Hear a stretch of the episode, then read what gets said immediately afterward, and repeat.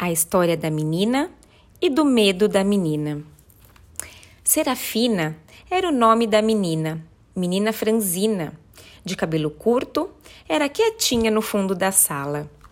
O medo dela se chamava medonho.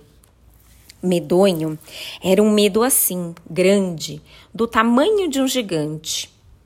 Era medo que não acabava mais.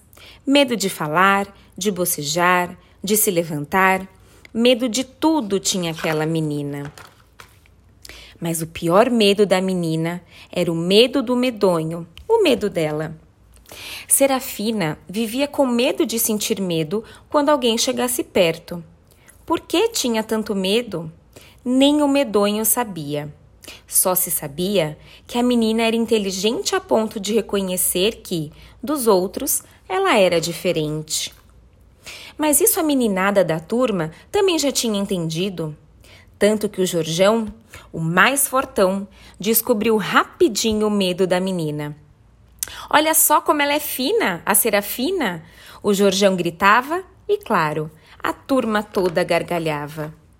O medonho crescia feito bolo quando o fermento é demais. E a Serafina já não tinha paz. Até que, Certo dia, Serafina olhou para dentro dela e procurou aflita por um pedacinho de si em que o medonho não tinha conseguido chegar. E encontrou. Lá dentro, num suspiro, ela tirou um bocadinho de força. Deu risada da risada da criançada, porque o problema maior que ela precisava enfrentar era o medo do medonho. E este, a força de lá de dentro, tinha feito ficar pequenininho. Não demorou para Serafina, menina franzina, num outro dia trazer para a escola um violão. Ela sabia tocar a canção mais desejada, mais apreciada por toda a meninada. Quando ela abriu a boca e tocou, a turma inteira silenciou e se encantou com a menina.